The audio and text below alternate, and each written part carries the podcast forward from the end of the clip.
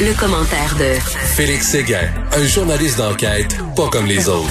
Alors, Félix qui est revenu de Floride. Écoute, es-tu en confinement, toi, Félix?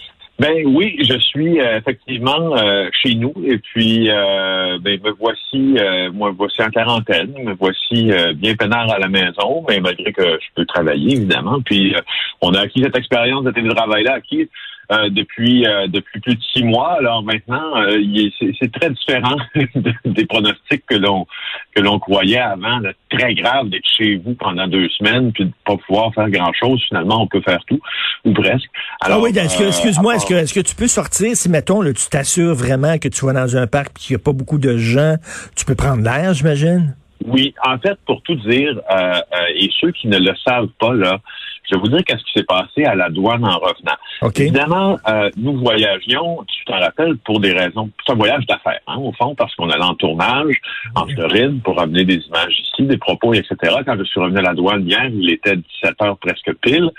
Euh, et euh, on avait une attestation de voyage de Québécois qui, qui, qui, disait essentiellement que nous, nous sommes considérés euh, parmi des services, disons, très importants ici euh, au pays, ceux de, de, de, de, de, de journalisme, de mmh. communication, etc. Mmh. Puis il disait aussi que dans la loi sur la quarantaine, les gens pour qui un des lieux de travail fréquent, voire normal, c'est l'étranger, et qui ont à voyager dans le cadre euh, de leur travail et qui font le genre de travail que je fais, gens qui travaillent pour des compagnies d'infrastructures de communication ou de technologie de l'information, euh, ben peuvent correspondre à une exemption. Euh, et le douanier m'a confirmé en disant, Monsieur Séguin, il n'y a pas de problème.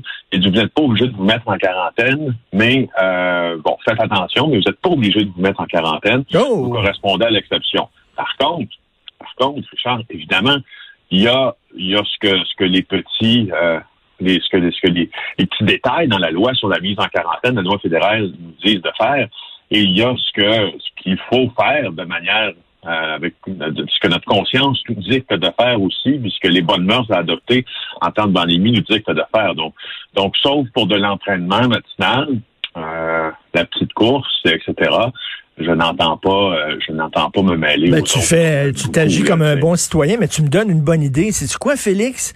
Je suis journaliste, moi, je voyage très très peu, mais j'ai une sacrée bonne idée. Je pense que je vais aller faire un reportage en, demi, en République dominicaine cet hiver, dans le temps des fêtes. non, mais tu, tu peux dire, tu peux dire, écoute, faut que j'aille travailler de là-bas. Qu'est-ce que tu ben veux? Oui. ça donne que le temps des fêtes. Je travaille toujours dans le temps des fêtes. Non, non, je fais un reportage sur les gens, justement, qui vont dans des clubs med. Dans... je vais aller les interviewer, justement, dans le temps des fêtes.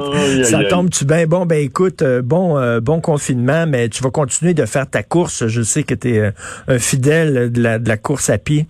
Écoute... ma course, c'est ma chronique, Richard. Ma course, c'est ma chronique. Ta course, c'est ta chronique. Merci beaucoup. mon, mon, mon cœur de père saigné ce matin en voyant cette jeune fille qui est dans un coma depuis deux semaines parce qu'elle a pris euh, de la drogue. Elle a exactement l'âge d'une de mes filles.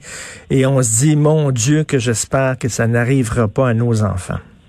Bon, ben, tu vois, euh, mon cœur de père a fait quatre tours aussi, et c'est pour ça que je t'en parle, puis parce que aussi, il faut que les gens soient informés de cette nouvelle drogue qui circule sous l'apparence d'un petit bonbon euh, qui est très populaire auprès des jeunes. C'est notre collègue Jonathan Tremblay du Journal de Montréal qui nous apprend ça.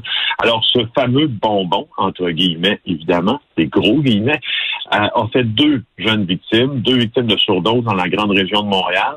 Il y a Frédéric Jean, 19 ans, qui est mort sur la rive sud et le surlendemain, le 2 septembre dernier, Alissa Goudreau, dans les Laurentides, dans la région de Saint-Jérôme, a été, euh, elle aussi, euh, victime d'une overdose.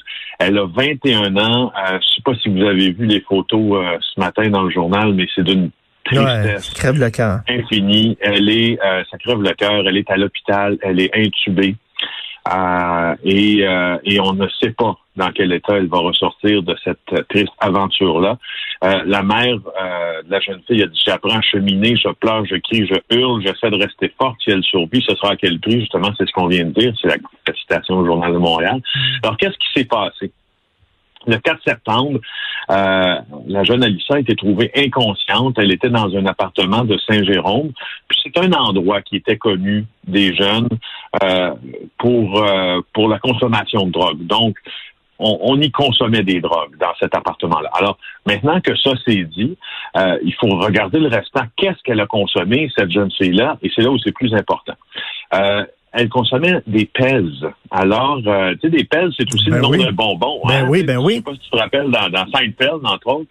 ben oui, t'appuies, c'est un, un, petit, un, un petit jouet, t'appuies sur la tête, puis un petit bonbon qui sort par la bouche, là. C'est ça, exactement. Un petit bonbon rectangulaire là, que tu peux avec un petit dispensaire. Et puis, euh, il y a l'analyse médicale qui est survenue après son overdose. Donc, elle aurait ingéré ce, comprimé-là. Puis, dans le comprimé, il y a une substance qui s'apparente euh, aux Xanax, qui est un benzodiazépine, et de la méthamphétamine. Alors là, tu as deux drogues qui entrent possiblement en conflit. Donc, il y a comme écoute, c'est dangereux, là, parce que ces bonbons-là, où tu veux dire, je veux dire le, le, le, le, détail de la drogue contenue dans ces bonbons-là sont euh, sont d'habitude utilisés pour traiter l'insomnie, pour traiter l'anxiété. C'est pas approuvé comme médicament. Ça peut, ces deux drogues peuvent entrer en conflit l'une avec l'autre. Il, faut avoir la discussion avec nos enfants sur les drogues. C'est-à-dire, euh, tu sais, de, de, dire de pas prendre n'importe quelle drogue. Le pusher, c'est pas ton ami. Le pusher s'en fout si tu tombes malade. Le pusher, tout ce qu'il veut, c'est avoir de l'argent, c'est tout. Si tu tombes dans le coma, il va avoir un autre client qui va te remplacer. Donc, n'ayez pas confiance aux pushers.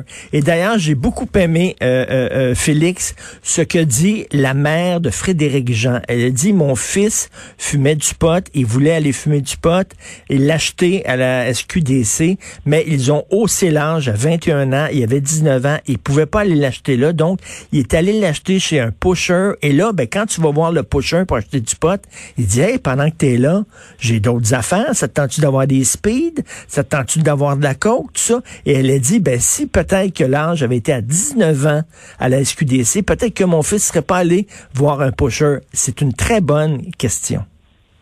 Oui, puis ce qu'on comprend, c'est que pour euh, revenir à Alissa aussi, oui, très bonne question.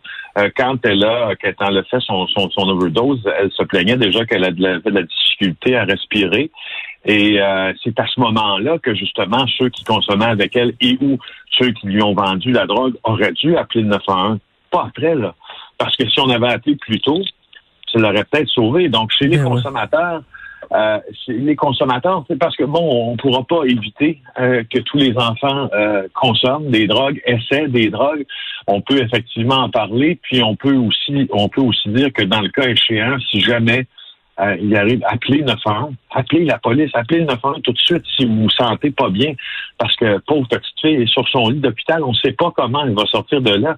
Moi, je regarde ces images-là encore et je suis, je suis, et, bouleversé. et tout à fait. Et les parents qui disent, ah, mon enfant prendra pas de drogue, c'est un bon enfant, il est bon à l'école, puis tout ça, ça n'a rien à voir. Ça n'a rien à voir. C'est pas, c'est pas seulement des délinquants qui prennent de la drogue. C'est pas seulement des bombes qui prennent de la drogue. Il y a des, il y a des petites filles très correctes, il y a des petits garçons très corrects aussi, qui à un moment donné veulent faire comme leurs amis et tout ça.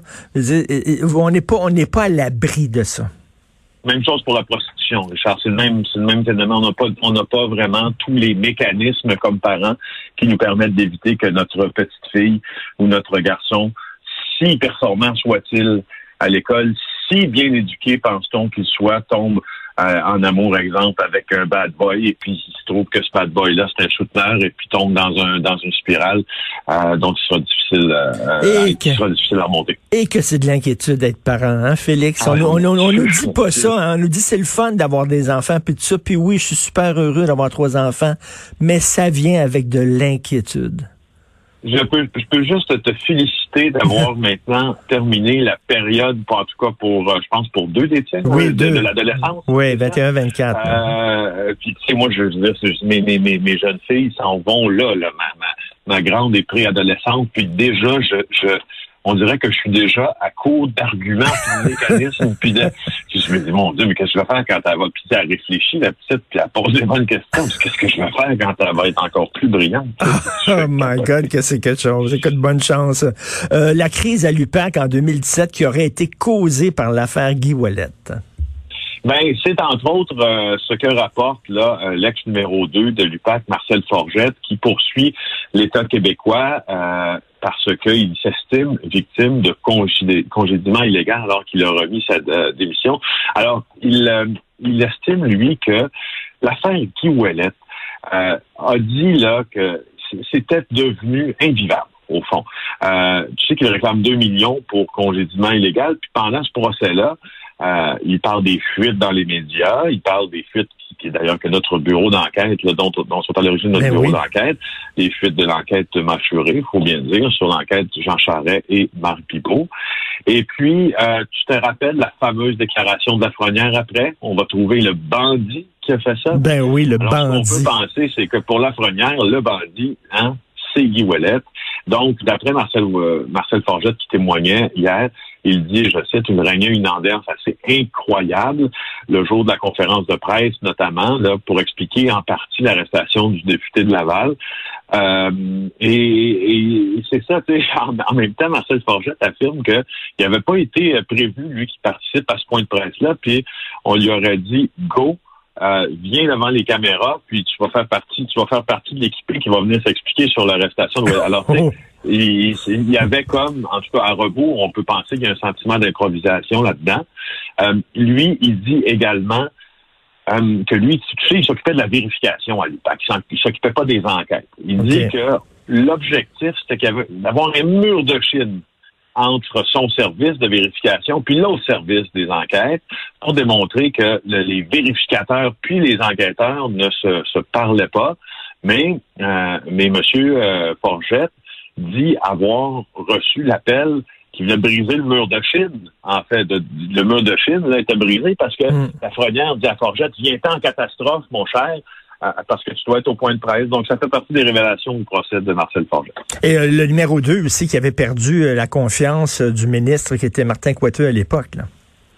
Oui, parce que Marcel Forget, au fond, il y a quelques années de ça, alors qu'il était officier à la Sûreté du Québec, avait transigé et fait la promotion d'action de la compagnie New Tech. et la compagnie New Tech, c'était une compagnie qui fabrique, si je me rappelle bien, ou fabriquait des freins euh, en titane ou en tout cas un truc du genre, et puis n'avait pas de permis de courtier pour vendre des actions comme ça, faire la promotion. Ça prend un permis de courtier, donc en fait, euh, pour quelqu'un qui faisait des vérifications à l'UPAC, ensuite, ça le plaçait dans une bien drôle de situation. Alors, Martin Coiteux, le ministre, est venu dire cette semaine que, euh, en regard même des ambitions de M. Forgette, il n'avait plus sa confiance.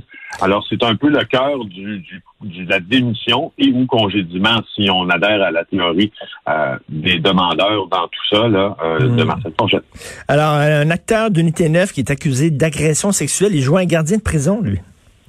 Oui, et pour avoir fait plusieurs victimes, Gauchy Boy est accusé d'agression sexuelle sur deux femmes. Euh, et euh, même que le public là est interpellé pour trouver des personnes qui auraient pu être victimes de cet homme-là, un comédien de 48 ans qui incarnait le personnage d'un gardien de prison dans Unité 9. Il a joué dans Cheval Serpent également. Euh, c'est un colosse, 6 pieds 5 pouces, 300 livres. Il a été arrêté euh, le 9 mars et le 27 août par les enquêteurs du SPAL. C'est quoi le SPAL? C'est la police de Longueuil. Quatre chefs d'accusation d'agression sexuelle, harcèlement criminel, séquestration dans deux dossiers distincts sur des hmm. femmes de 38 et 39 ans. Ça commence à faire beaucoup, là. Des, séquestrations dans deux dossiers séparés. Là, on s'entend que sa carrière, sa carrière artistique vient de se terminer, lui, là. là. Écoute, il y a des gens qui ont ben, perdu leur carrière pour beaucoup moins que ça, là. Oui, oui, oui, pour des allégations même qui n'étaient pas encore prouvées. Là. Alors là, lui, il est accusé. Puis, tu sais, juste te, te, rapporter au passage que euh, c'est, euh, maintenant la, la, la structure, l'équipe de gestion des crimes en série de la Sûreté du Québec qui s'occupe de son cas, parce qu'on pense qu'il y a d'autres victimes. Alors, euh, bon, ben, si vous avez des informations sur si vous croyez avoir été victime de cet homme-là, ou si vous croyez que vous connaissez des victimes de mm. cet homme-là qui ont peur de parler, vous devez euh, communiquer avec les policiers. Lui, en attendant, il va revenir le 20 novembre, mais il est libéré en attendant. Là, on doit respecter plusieurs conditions, toutes les conditions habituelles. Richard, gardez la paix, bonne conduite, pas être en possession d'armes, évidemment, pas communiquer avec les. Ben merci, je te laisse aller courir. Est-ce que c'est déjà fait ou tu t'en vas le faire là? Non, j'y vais là dans mon horaire là. C'est toi. Après c'est la course. ok, bonne course, bonne course Félix et euh, bon confinement. Merci, bye. Alors c'est ça. Donc les journalistes, c'est des exceptions. Ils n'ont pas besoin nécessairement de se confiner quand ils reviennent. Ben c'est drôle. Je viens, tu viens de penser à ça. J'ai un reportage à faire au Mexique dans le temps des fêtes. Il va falloir que j'avertisse les autorités et les douaniers.